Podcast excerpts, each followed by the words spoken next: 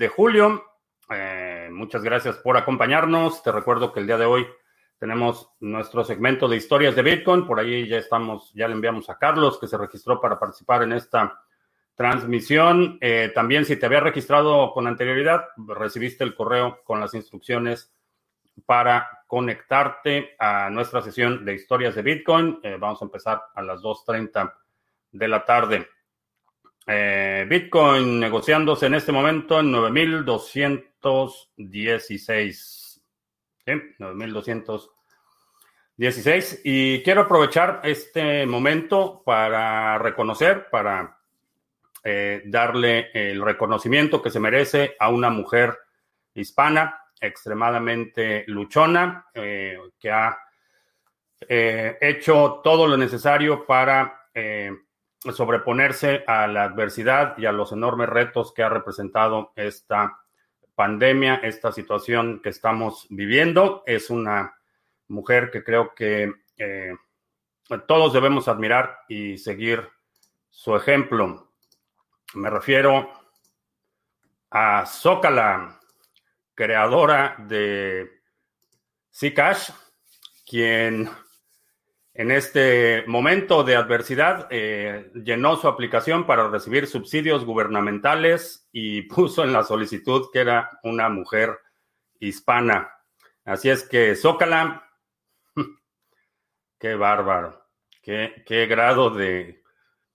Bueno, no tengo ni cómo describirlo, pero ahí está, Zócala, creadora de Zcash y feliz beneficiaria de subsidios gubernamentales para mantener su moneda descentralizada, resistente a censura y pro privacidad en el mercado. Así están las cosas en el sector. Eh, bien, eh, buenas tardes. Eh, Jovago en Medellín. Christopher eh, Belcewan en Ibiza, saludos. En Nabucodonosor en Bogotá. Itziar, que ya lo sabía. Sí, publiqué la foto anoche en Twitter. La verdad es que ya raya en lo absurdo. Eh, no solo eh, decir o, proponer esta idea que eres pro privacidad y pro libertad y solicitar subsidios gubernamentales para mantener tu operación. Y repito, estos subsidios estaban diseñados para empresas que eh, de otra forma se verían obligadas a, reducir operaciones o despedir empleados. Entonces, eh, no solo la, enorme hipocresía, sino además de todo mentir en las solicitudes ya raya en lo ridículo. En el caso extremo, en el polo opuesto por completo, tenemos a Bottle Pay. Eh, Bottle Pay es una empresa que, un proyecto que lanzó con la idea de eh, reducir la barrera de entrada a Lightning Network y poder transferir Bitcoin utilizando la infraestructura de las redes sociales, enviar propinas, eh, tenían un modelo bastante interesante para reducir la barrera de entrada, ampliar la adopción de Bitcoin y de Lightning Network. Eh, se vieron obligados a, frente a la disyuntiva de eh, sucumbir y someter a sus usuarios a un régimen de KYC, un régimen de vigilancia, decidieron eh, cerrar el proyecto, eh, reinventarse y ya próximamente van a lanzar la nueva versión eh, libre de KYC. Esos, esos son los casos que creo que vale la pena emular cuando somos partidarios de, de ciertos principios. Creo que es importante mantenerlos, aun cuando mantener tus principios eh, tengan un costo económico o sea eh, motivo de eh, dificultades. Creo que vale la pena y creo que este tipo de proyectos como Bottle Pay, que, han mostrado compromiso con los principios que predican, vale la pena apoyar. desde el inicio en el canal de Telegram de Criptomonedas TV hicimos la implementación de Bottle Pay para que los usuarios pudieran transferir satoshis y estoy esperando únicamente la documentación y en cuanto esté listo lo vamos a volver a implementar y definitivamente Bottle Pay va a ser un proyecto del que vamos a estar hablando en el futuro, porque no solo es una buena idea, sino creo que es una buena idea que está eh, siendo manejada por gente con eh, un nivel de integridad que respeto y que creo que como sector deberíamos emular más. Pescoin en quedamos que no era Baja California Norte, que era Barcelona. Nabucodonosor, saludos. Leo, saludos. Habitante Cero, saludos. Eh, Alejandro en la Ciudad de México. Eh, Williams en Cimitarra, Colombia. Adirciño en Bogotá. AMG en Tarragona. Agual, Aguaquil en Buenos Aires. Eh, Alberto en Valencia. Cripto Ingenio, saludos. Que ahora si me revisan el móvil, voy a. Tengo una foto así con los niños maquillándome y la huella digital hay que llevar cuidado.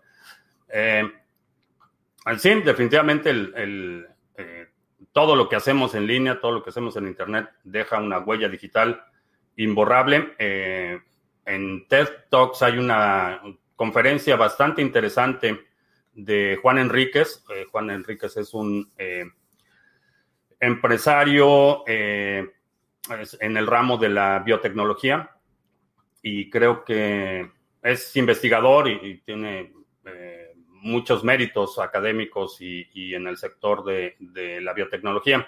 Y tiene una plática donde habla de esta eh, huella digital. Eh, se llama, voy a ver si lo encuentro rápido. Juan Enríquez,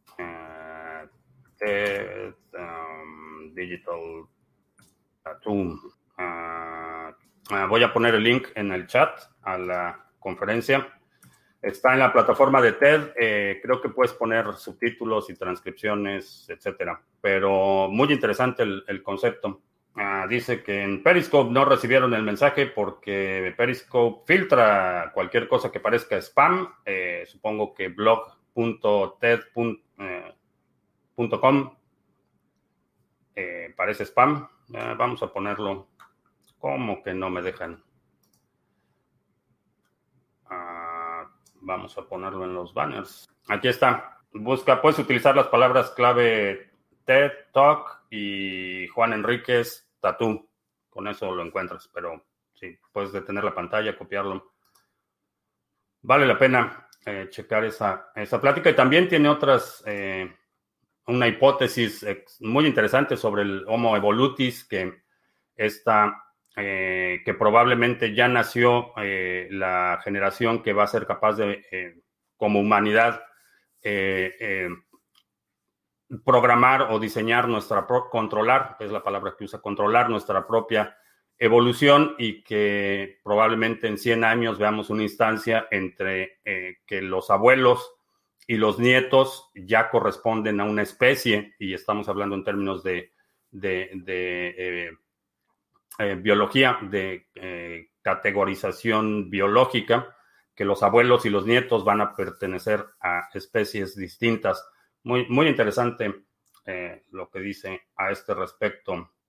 ¿Qué otras utilidades tiene Pay aparte de compartir satoshis? Es la principal, la principal función y no he visto la nueva versión, no, sé exactamente qué funcionalidades va a incluir la nueva versión, pero la versión anterior era un bot, por ejemplo, en el que podías mandar propinas en satoshis eh, utilizando prácticamente cualquier red, social. Entonces era bastante útil y creo que era un paso en el camino correcto. Eh, ese tipo de, implementaciones permiten que usuarios que a lo mejor de otra forma no, no utilizarían eh, Bitcoin o que no entienden qué es Bitcoin o que pueden tener esa experiencia de enviar y recibir valor sin tener que entender toda la complejidad técnica detrás de Bitcoin. simplemente pones un comando, eh, llamas al bot y le pones cuánto le quieres mandar a qué usuario y automáticamente lo hace. Eh, creo que es una eh, aplicación interesante, pero es para micropagos principalmente. también podías, si no mal recuerdo, también podías emitir algunas facturas y recibir pagos en Lightning Network. Yuval Nova Hari llama le llama Homo Deus a esa generación. Él es el autor del bestseller Homo Sapiens. Eh, no lo conozco, pero lo voy a checar.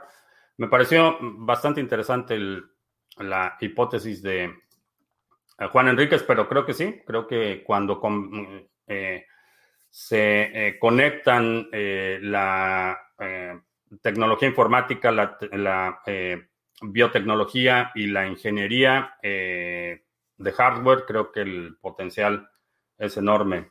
Eh, primero transmito por Twitch y después por las otras plataformas o por qué está más adelantado Twitch que las otras plataformas. Eh, no lo sé, supongo que la infraestructura de Twitch es más robusta y permite eh, un menor delay que otras plataformas. otras plataformas tienen que ingerir el video como estoy enviando la señal y hacer el encoding para que se pueda utilizar en haciendo eh, múltiples streams, que es lo que tú estás recibiendo. El profe de biología decía que no somos Homo sapiens, somos Homo mendax, hombre mentiroso. Eh, sí, aunque eso no, no es una característica biológica, es más bien una construcción social. Esta generación será conocida como covilenials. Eh, cuando hablamos en, lo que mencionaba de la, de la generación, estamos hablando en términos evolutivos, no en términos de eh, eh, clasificación coloquial o, informal. Estamos hablando en términos evolutivos. Ha, habido etapas en las que en el camino a ser Homo sapiens pasamos por distintas iteraciones de eh, especies con las que no compartimos eh, el 100% de la información genética. Por ejemplo, el, neandertal, aunque es un, eh, pariente cercano, por así decirlo, del Homo sapiens, no es Homo sapiens, tiene características propias. Irónicamente, y esto espero que no se preste a muchas, bueno, y si se presta, ni modo algo que he estado eh, checando en los reportes, porque tengo un servicio que me da reportes de información importante. Eh, estaba checando en los reportes, hay un estudio en el que asocian eh, un gen particular que es un gen que heredamos de, del neandertal. Hubo mezcla entre los primeros Homo sapiens y los neandertales. Y hay mucha gente que tiene genes eh, todavía que provienen de los neandertales y parece ser que ese gen es el que es uno de los más vulnerables a la infección de COVID. Parece que hay un, identificaron un gen que hace que eh, los síntomas eh, y la transmisión sea mucho más agresiva en ciertas personas y está vinculado a un gen que proviene de los neandertales. Pero interesante, interesante sin duda. Eh, ¿Qué opino de la interoperabilidad de cadenas en Cardano? Eh, es una de las cosas que habíamos hablado a principios de este año y me parece que fue a finales del año pasado, no recuerdo si fue en, una sesión de grupo, fue aquí en la transmisión, pero hablábamos ya de la, de la interoperabilidad de las cadenas, que creo que eso va a ser una, una tendencia importante. Eh, mencionaba que en muchos casos es un uso eh, que en mi opinión en este momento no tiene mucha demanda. Eh, como concepto es importante. Creo que abre la puerta a que se desarrollen muchas implementaciones interesantes, pero en este momento no hay una demanda. No, eso no lo consideraría, consideraría por ejemplo, en, el sentido estricto de inversión, no lo consideraría un fundamental el hecho de que haya avance en el eh, lado de la interoperabilidad entre cadenas porque no veo que haya una demanda en este momento. Eh, sin embargo, definitivamente eh, es el tipo de inversión especulativa a largo plazo en el que si tenemos la visión de cómo se podría ver ese mundo futuro en el que hay un alto grado de interoperabilidad entre cadenas, especulativamente puedes tener ganancias sustanciales porque estás tomando un riesgo estás eh, invirtiendo en algo que, cuyo futuro todavía no es claro. Una vez que el futuro es claro y una vez que la demanda ahí, eh, ya hablaríamos de una especulación eh, normalizada y obviamente ya el nivel de retorno que vas a tener va a ser definitivamente menor. Ah, Sandro, que me mandaste un mail con un, un mail con mi video. Ah, no sé de qué se trata eso, pero lo checo. Ah, de Tony Boy dice que hay, que hay que pegar propaganda de comprar Bitcoin en lugares públicos.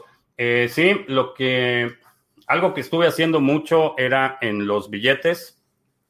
Eh, le escribía ahí cuánto equivale en Bitcoin en este momento y le ponía un mensaje de, Buy Bitcoin. Estuve buscando dónde conseguir un, sello que dijera en español compra Bitcoin, pero la verdad es que no, no he tenido tiempo de, de checar dónde lo puedo mandar a hacer y todo eso, pero sí, si puedes, este, y obviamente considera si, si en tu país es un delito el modificar billetes o marcarlos o algo así, no lo hagas, pero eh, en los billetes es, bastante efectivo. Alberto, yo soy de la generación X de los 60 del siglo pasado y mis hijos 8 y 11 son generación Z alfa según un listado de los años de nacimiento y llevan el móvil y el Play 4. Son esas cosas como si llevaran una serie de saber usarlo. Eh, sí, están mucho más despiertos, están mucho más ávidos, tienen un contacto mayor con la tecnología.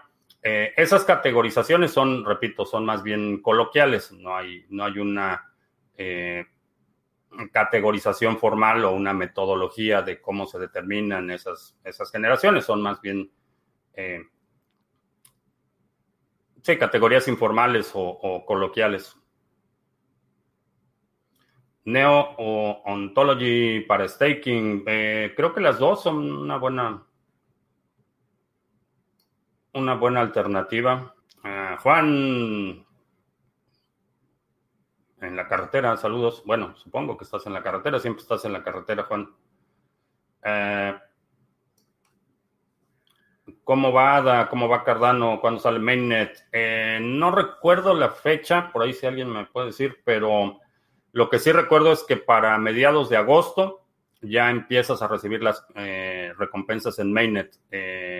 Me parece que finales de julio es la fecha en la que ya se va a hacer el rollout a Mainnet. Ah, vi que Tesos no tiene un total supply definido, es ilimitada. ¿Cómo puede afectar su precio? Eh, la inflación afecta. Eh, hay, varias, varios escenarios en los que el ritmo de inflación, eh, si hay un límite o no, puede afectar en el precio.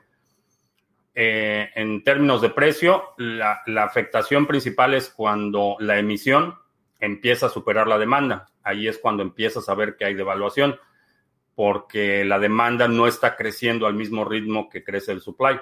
Entonces, muchas monedas eh, proof of stake o modelos de masternode que te dan retornos del 110% mensual, eh, funcionan por un periodo de, tiempo muy corto, pero llega un momento que se desploman porque eh, se inunda el mercado de monedas, nadie las está comprando y obviamente el precio se va desplomando. Entonces, en términos de afectación de precio, lo que hay que ver es el ritmo al que está creciendo la demanda y el ritmo al que está creciendo la emisión. Eso te va a dar una idea muy clara.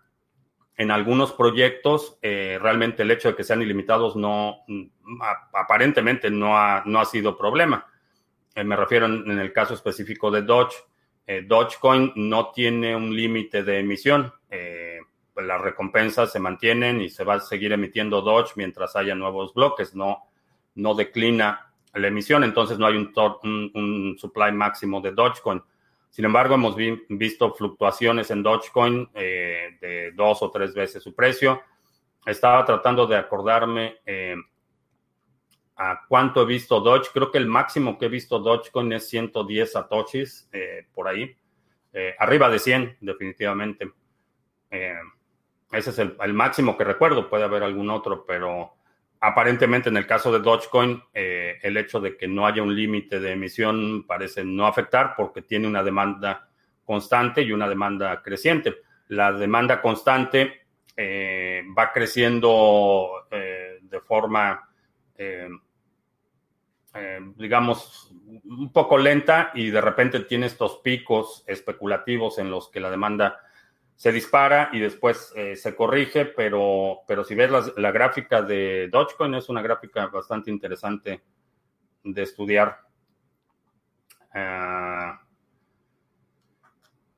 Francitoshi en Andalucía, saludos. Eh, extraperlo en la Alhambra. ¿Por qué los futuros de Binance el precio difiere de los precios trading de spot? Eh, porque los futuros son precios futuros, son contratos, es el precio que tú crees que va a estar al vencimiento del contrato. Eh, los futuros es una relación contractual, no estás comprando Bitcoin.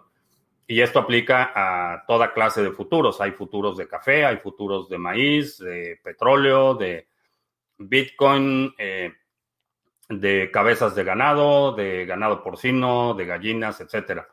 Eh, muchísimos mercados tienen futuros y futuro es el precio que esperas a pagar al vencimiento del contrato. Por eso nunca va a ser el precio de spot. Eh, vamos a suponer que hoy el, precio de el kilo de, carne de res en pie es, eh, no sé, dos dólares, no tengo idea de cuánto es en pie. Es de dos dólares. El contrato futuro, el precio puede ser 2.50 o puede ser 1.60, dependiendo de cómo se vea la producción y cómo se estima que va a ser el precio de la carne de res en pie eh, al vencimiento del contrato. El vencimiento del contrato puede ser una semana, un mes, un año o varios años. Por ejemplo, los futuros eh, de aguacate eh, son futuros que a veces se, elaboran para periodos de, de, años, no de meses. En cinco minutos empezamos con, ya está Juan aquí, en cinco minutos empezamos con historias de Bitcoin. Ah, yo sí veo lo de los cruces de cadenas a nivel de cambio de divisa, como lo hacen los bancos, pero con divisas digitales. Eh, sí, digo, tiene su utilidad eh, el hecho que puedas transferir valor de una cadena a otra sin la necesidad de tener una plataforma de trading. Puede ser, eh, puede ser un, caso de uso, pero no veo, no veo todavía ese nivel de demanda para aplicaciones más complejas. ¿Por qué envían un millón de Dodges sin fees y el mismo momento 200 Dodges Dodge con fees de 4 Dodge?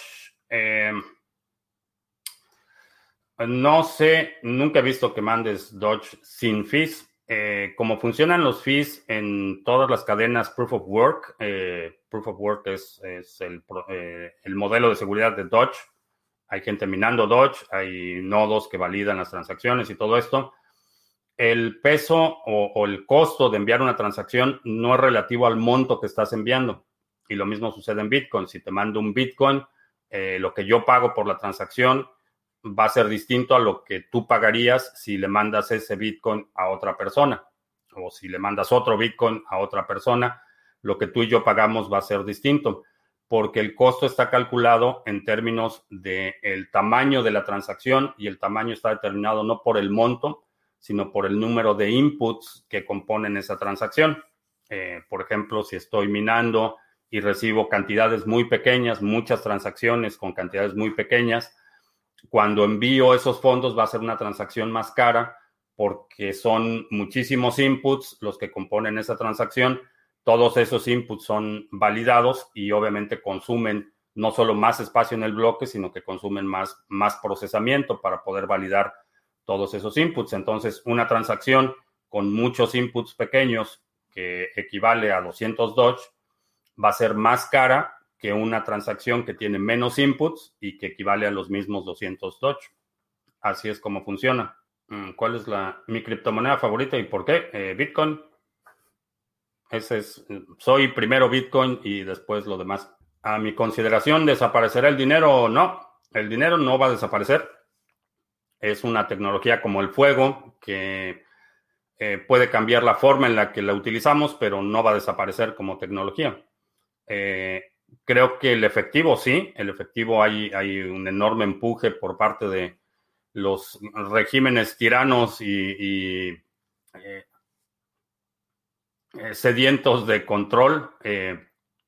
vamos a ver una, una, guerra en el efectivo. Ya de hecho en muchos países ya se ha empezado a criminalizar eh, las transferencias en efectivo, se han empezado a limitar, ya eh, si eh, utilizas efectivo no puede ser una cantidad mayor a X y hay muchísimos controles. Eh, creo que la idea es desaparecer el efectivo para poder controlar todas las transacciones. Ya en muchos países así funciona. Eh, eh, el efectivo es prácticamente inexistente y todo es electrónico. China es uno de los casos que se me viene a la mente. Prácticamente todas las transacciones, inclusive de persona a persona, son a través de la aplicación WeChat y WePay y ya el circulante efectivo es, es mínimo y lo están criminalizando, están llegando al punto que, eh, por ejemplo, si vas a, la mayoría de las ciudades grandes en China, eh, vendedores ambulantes y, e inclusive el comercio informal eh, es a través del celular y, pagas y recibes en, en, WePay y el intercambio efectivo es, es prácticamente inexistente. Y son 2.30, vamos a hacer anuncio rápido y empezamos con historias de Bitcoin. Ah, ¿Qué es Bitcoin? Mini curso gratuito, 10 lecciones entregadas vía correo electrónico para que aprendas los fundamentos de Bitcoin. Es un recurso que puedes utilizar si quieres aprender con más detalle los fundamentos de Bitcoin o lo puedes compartir si alguien te pregunta qué es Bitcoin y todavía no te sientes con la confianza de explicarle de qué se trata Bitcoin, lo puedes mandar aquí y yo le explico. Simplemente pones aquí el correo electrónico y empiezas a recibir tu primera lección un par de minutos después de haberte registrado y después una nueva lección cada día. Estamos eh, transmitiendo en vivo en TreeSpeak, es una red de video incentivada.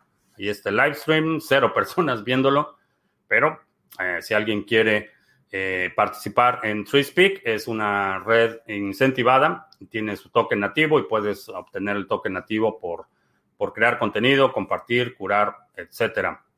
Eh, intercambios cripto a cripto con comisiones bastante competitivas, un proyecto que tenemos en colaboración con CoinSwitch.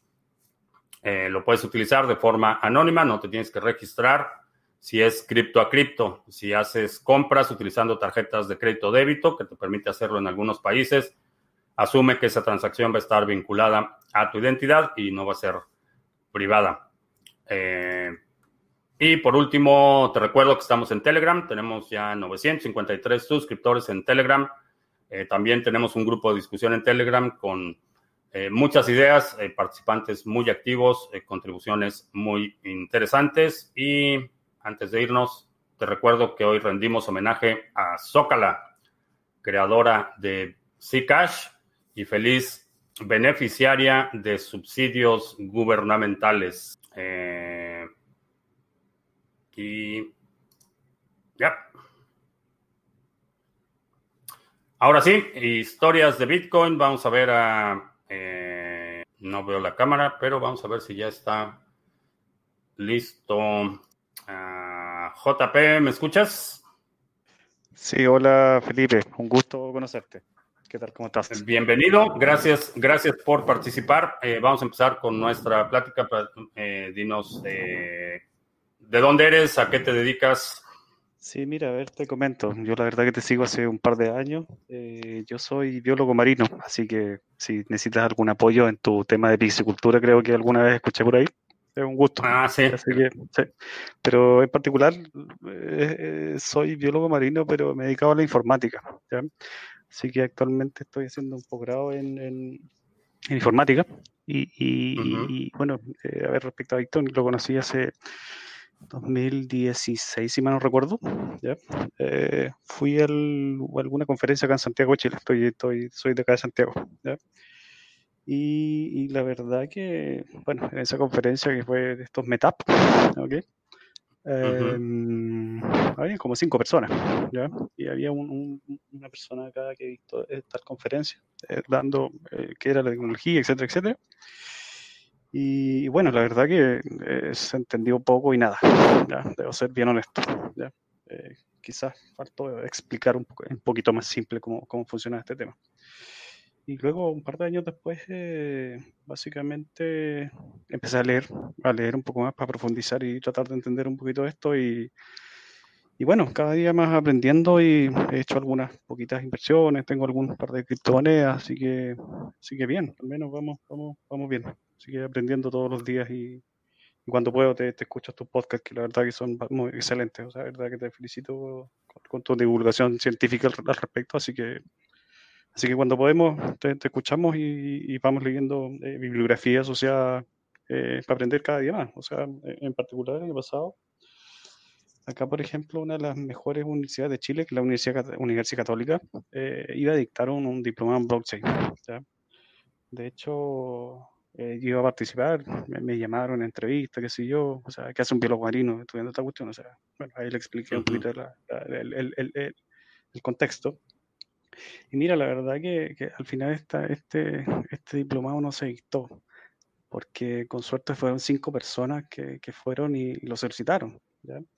Entonces, la verdad que en esta tecnología falta algo bastante del tema de divulgación, que, a ti personalmente se te agradece.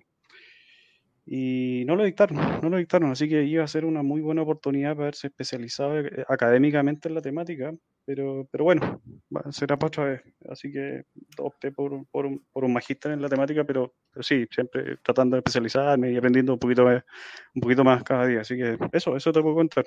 ¿sí? Excelente. Y conociste Bitcoin en un meetup, empezaste a hacer tu, investigación, empezaste a aprender. Eh, ¿Qué impacto ha tenido eh, esto que has aprendido? Eh, ¿Qué ha cambiado en tu vida? ¿Cómo ha cambiado tu visión del mundo, la visión de, del dinero, tu relación con la generación de riqueza? ¿Cómo ha cambiado eso? Mira, la verdad que ha sido un, un proceso bien, bien interesante porque ahí uno se da cuenta, bueno, aprendiendo un poquito de esto, uno va aprendiendo de cosas derivadas asociadas, ¿ya? Como por ejemplo la filosofía del valor y cómo se genera el dinero, etcétera, etcétera. Entonces, la verdad que te cambia completamente la percepción de cómo funciona el sistema monetario, ¿ya? Que básicamente eso nadie te lo enseña ni en el colegio, ni en la universidad, ni en las clases de economía, ¿ya? Entonces, eh, leyendo cada vez más y te vas interiorizando de cómo funciona y, al final te das cuenta que el, sistema monetario actual es, básicamente una estafa Ponzi. O sea, entonces, y esta, esta tecnología da una salida a este, a este sistema monetario que en el fondo está basado en deuda, definitivamente, en mi opinión, definitivamente sí. O sea, y, y, y, y en ese aspecto eh, también cambia tu, filosofía de cómo administras tu, tus ingresos, eh, cómo ves el ahorro y la deuda. O sea, ves una mirada, aprendiendo un poquito más, ves un, con una mirada distinta las cosas, con el cual, eh, claro, el sistema básicamente lo que te, lo que te inculca es, el sistema basado en deuda, pero, pero lo que en mi opinión no es correcto. O sea, debe ser un, un sistema basado en el ahorro. ¿ya? Entonces, bajo esa perspectiva, eh, en lo personal ha sido bastante beneficioso, ¿ya? O sea, por un tema de administrar tus tu finanzas personales, así como generar una, una, una filosofía de ahorro eh, basada, bueno, uno en Bitcoin y otras monedas, y así como en, fiat también, o sea, mm, aperturar tu, tu, tu, cartera de inversiones, pero siempre mirado desde un punto del, de, del ahorro más bien no, del, no, del, no de la deuda. Así que, bueno, eso, eso básicamente ha sido mi, mi, mi cambio de percepción o, o, visión respecto al sistema, el sistema monetario actual. Eso. En, en Chile eh, hay, hay, muchísima actividad. De hecho, está, eh, me viene a la mente eh, Cristóbal Pereira y Rodrigo Sáenz, que están eh, muy activos en, en blockchain de Latinoamérica. ¿Qué oportunidades ves en Chile en este momento? Mira, mira, personalmente, claro, no los conozco personalmente, pero sí he escuchado algunos podcasts, algunas conferencias que ellos han dado. Eh, y sí, mira, la verdad que, que, yo creo que el potencial en Chile es bastante grande. No obstante, el tema de la divulgación está bastante pañales. ¿ya?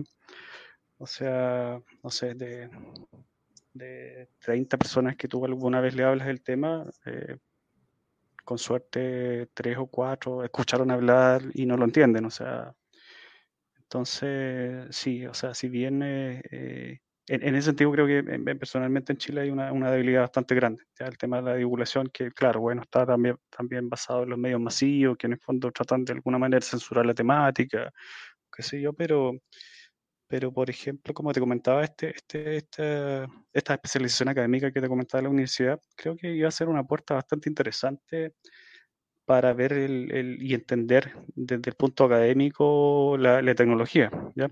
Pero bueno, por las circunstancias, las mismas circunstancias que te comento, que, que, que, nadie entiende el tema, eh, bueno, no se dictó. Pero yo creo que es un tema de tiempo, un tema de tiempo que, que, este tema se divulga desde la academia. Personalmente creo que, tienen una, una, responsabilidad importante al caso. Eh, con lo cual yo lo veo a, mediano o largo plazo bastante promisario el, la temática en particular. En términos, en términos de formación, ¿cuál crees que sea el... Eh, siempre que hablamos de formación es un proceso, vas, vas adquiriendo nuevo conocimiento, lo vas asociando a conocimiento existente y sobre esa base vas construyendo. ¿Cuál, cuál crees que sea la, el, conocimiento básico o, el pilar que te permitiría eh, hacer una difusión masiva o que, o que la mayoría de la gente que más se puede beneficiar de la tecnología pueda entenderla y empezar a usarla? ¿Cuál sería ese conocimiento mínimo? Mira, yo creo que en lo personal creo que, que sí, la universidad eh, tiene un rol importante en el tema de la difusión. ¿ya? Eh, en función de que de, generar, por ejemplo, cursos optativos, ¿ya? Eh, talleres, en donde, bueno, y en general los que están más asociados a esta temática son la gente de, economía e informática. Eh, pero no obstante, veo que en la academia está bastante, eh, o, no existe, o, al menos en la Universidad Católica Aldo se ha hablado un poquito. Mi, mi, mi, pareja tuvo un curso en donde hablaron de la tecnología, en, en una especialización de en un diplomado de tecnología. Pero no obstante, eh, hoy día el nicho es bastante pequeño, es bastante pequeño. Entonces creo que quizás el mundo académico tiene harta, harta, harta responsabilidad y, y tiene harto que hacer al respecto. O sea, para, para que se genere el conocimiento en el fondo a, a, la mayoría de la gente, ¿ya? Así como también los colegios, pero, pero no obstante los colegios están como como con sus asignaturas bien cuadradas, entonces quizás meter una temática que como muy especializada a veces es, un poco más difícil. Creo que, creo que quizás puede ser la beta para la divulgación masiva, claro, a través de, la, de las universidades o institutos. Eh, eso, eso creo que, Y bueno, lo que uno pueda comentar también dentro de, la, dentro de las personas que más o menos entienden un poquito la temática, porque para otros, otros entender esto es Sí, y se entiende que entender este cambio de paradigma sí, no, es tan simple tampoco.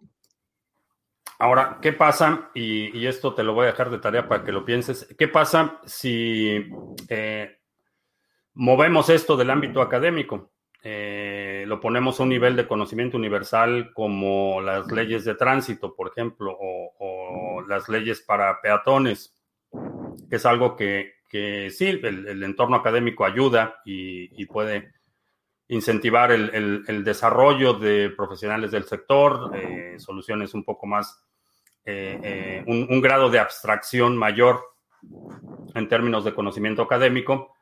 Pero, ¿qué pasa si movemos esta tecnología a un nivel de simplemente sacar a las universidades, hacerlo como, como un sistema en el que es parte de tu educación cívica básica, eh, de la misma forma que te enseñan a cruzar las calles, que te enseñan a eh, qué es un semáforo, eh, cómo podemos ponerlo a, este, a ese nivel que, que, sea algo que se vuelva inherente, porque por ahí alguien comentaba, me parece que fue Alberto en Valencia, que comentaba que sus hijos, que tienen, me parece que 8 y 11 años, son doctos en el PlayStation y en las interfaces gráficas. Eh, ¿Qué pasa si ese conocimiento lo movemos al nivel de, la, eh, el ámbito de responsabilidad paternal? Creo que esa es la, o, familiar más bien. Eh, ¿Qué herramientas necesitamos desarrollar para que eso suceda? Absolutamente, absolutamente de acuerdo. Sí, o sea, definitivamente ese es un pilar fundamental. Eh, no obstante, claro, o sea, eh, a veces hay que tener para explicarle a una persona con mucha paciencia y explicarle como y manzana cómo funciona, porque la verdad que sí, es un, es que a mí personalmente me costó quizás años entenderlo, o sea, eh, siendo, siendo un poquito relacionado con la tecnología. pero sí, eh, en entorno cercano, con el cual quizás puedes tener más confianza, claro, tú le explicas y sí te entienden.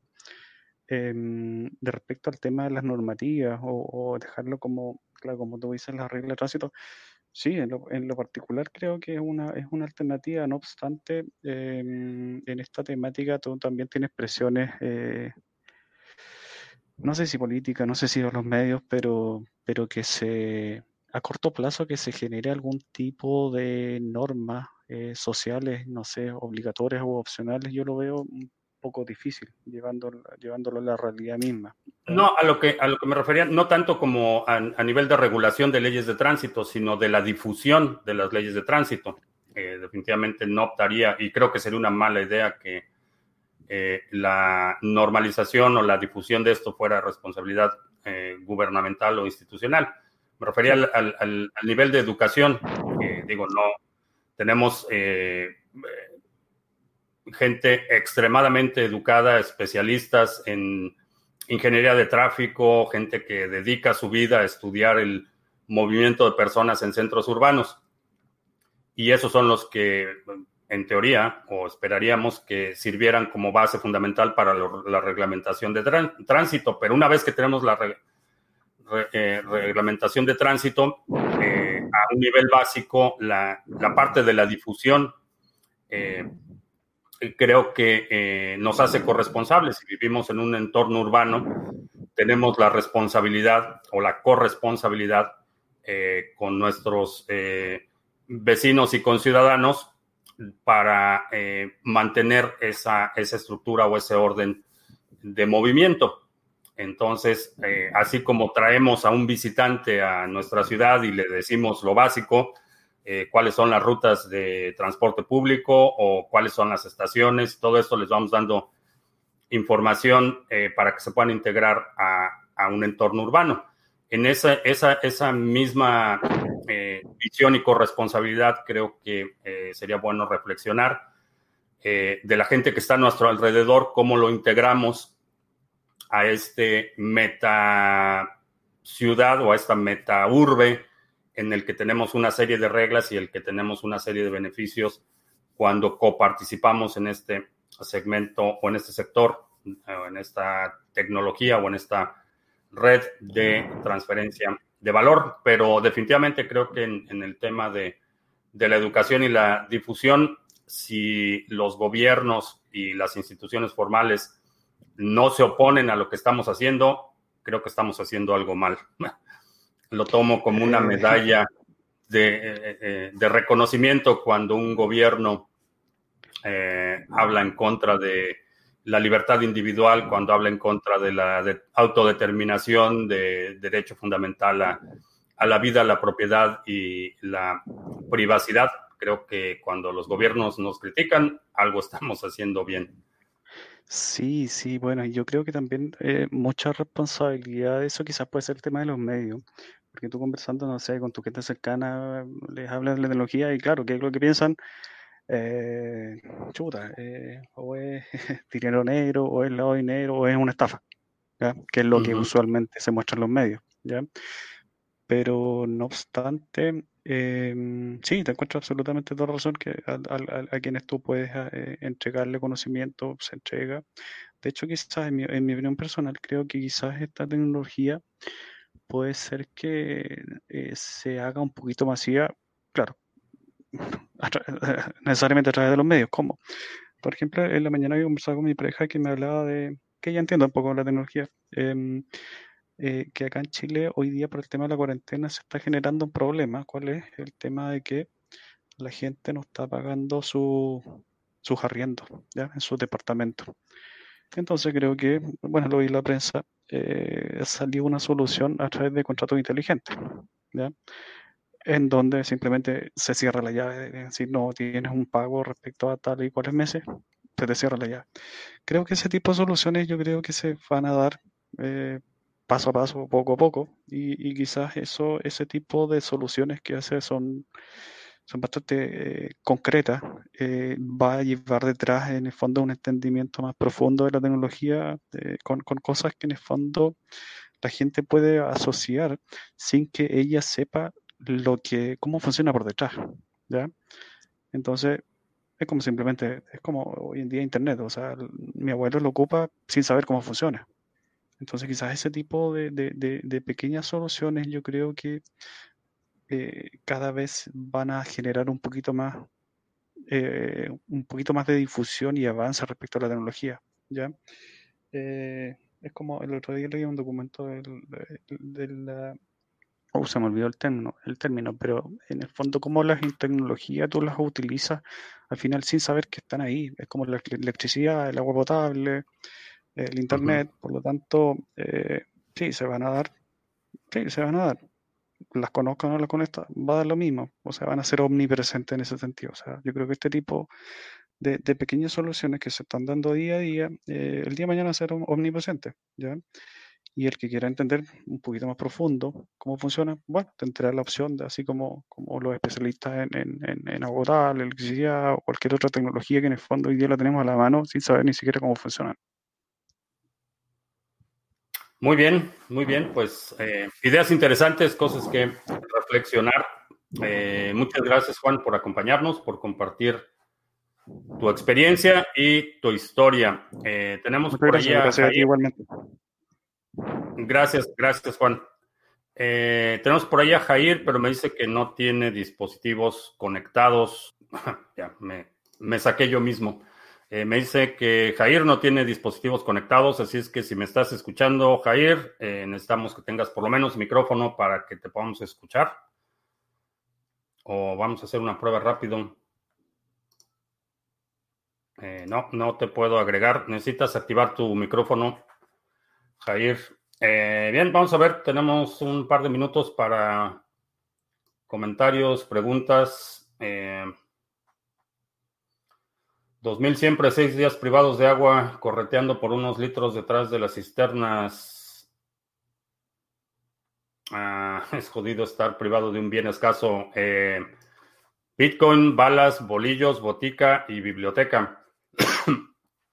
Hay que estar preparados para ah, la adversidad que, bueno, no necesito entrar en mucho detalle para que sepas que los sistemas de los que dependíamos y que mucho, mucha gente asume que son, que van a estar ahí eh, y que dan por sentados, eh, creo que si algo expuesto esta situación de la pandemia y esta crisis que estamos viviendo es que eh, los gobiernos no, no tienen capacidad de responder a estas situaciones, no tienen capacidad de planeación. En la mayoría de los casos estamos viendo una visión, una óptica eh, completamente miope, visiones de largo plazo y maquillado de cifras y decisiones arbitrarias, mal informadas. Eh, y esa es la gente que gobierna. Entonces, eh, creo que si algo, hay alguna lección que queda clara es que si, no, si no estás tú al volante, no esperes mucho. Si te roban un Tresor con las llaves, hay forma de bloquearlo. Si te roban el Tresor y las llaves de recuperación, mm, probablemente no. cuando le hablas a la sociedad del dinero, no quieren salir de su zona de confort. Algo, algo que... y esto lo discutí con, con Javi Molina de Maclero. Eh, lo, que, lo que hablábamos es, eh, él estaba estudiando economía y estaba en la universidad y, un experimento que hicimos y de hecho publicó las entrevistas era, le sugerí que le preguntara a los estudiantes de economía simplemente qué es el dinero.